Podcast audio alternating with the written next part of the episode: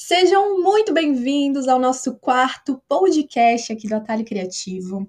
Eu sou Mari Bueno e hoje, ah, hoje eu vim falar contigo, que sempre se deixa levar por esse sentimento de merda que é o medo. Não, mãe, eu tive que falar palavrão, não tem outra palavra. Eu resolvi fazer esse podcast porque esses dias eu tava conversando com uma amiga minha sobre essas questões de, de postura, de aprender a dizer não e tal.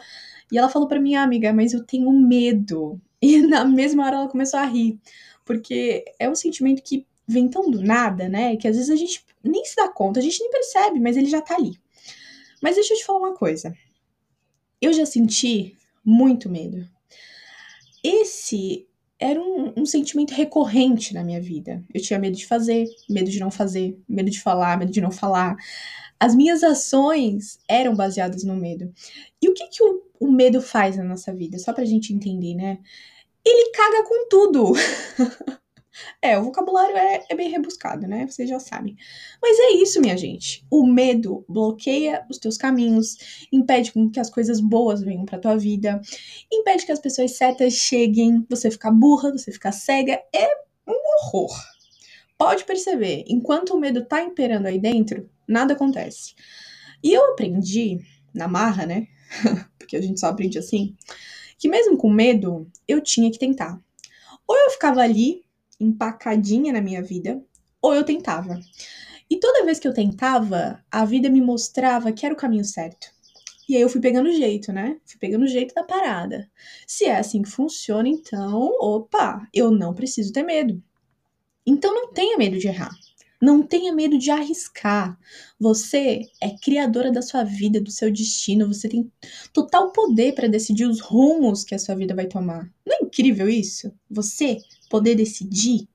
Então, se eu posso decidir, eu vou optar pelo que é melhor para mim, porque eu mereço o melhor.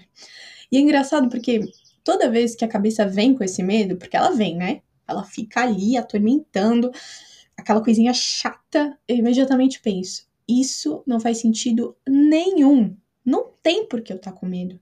E se por acaso alguma coisa der errado, eu vou estar tá ali para me apoiar.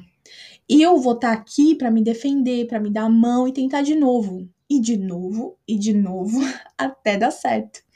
Ai, não desisto não, gente. Eu não desisto, eu sou bem insistente. Eu sou bem teimosa. Escorpiana, né?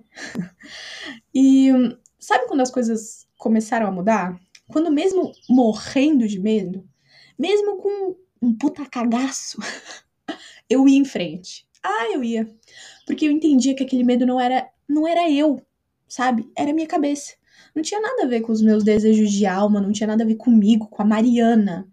Aquele medo é, não ia de encontro com as coisas que eu queria para minha vida. Pelo contrário, né? Afastava tudo. Então tá mais do que na hora de você enfrentar o seu medo. Quem disse? Não. Quem disse que você não vai conseguir? Quem foi o desavisado que disse que você não é capaz? Quem disse que você não é boa o bastante? Caramba, você é incrível. Você é foda. Você batalha pelas coisas, é esforçada, mete a cara, é um puto exemplo. Então, para que esse medo todo? Não tem necessidade. Tá com medo? Não tem problema. Vai com medo mesmo, mas não deixa de ir. Eu tô contigo, hein? Um beijo enorme e uma ótima semana.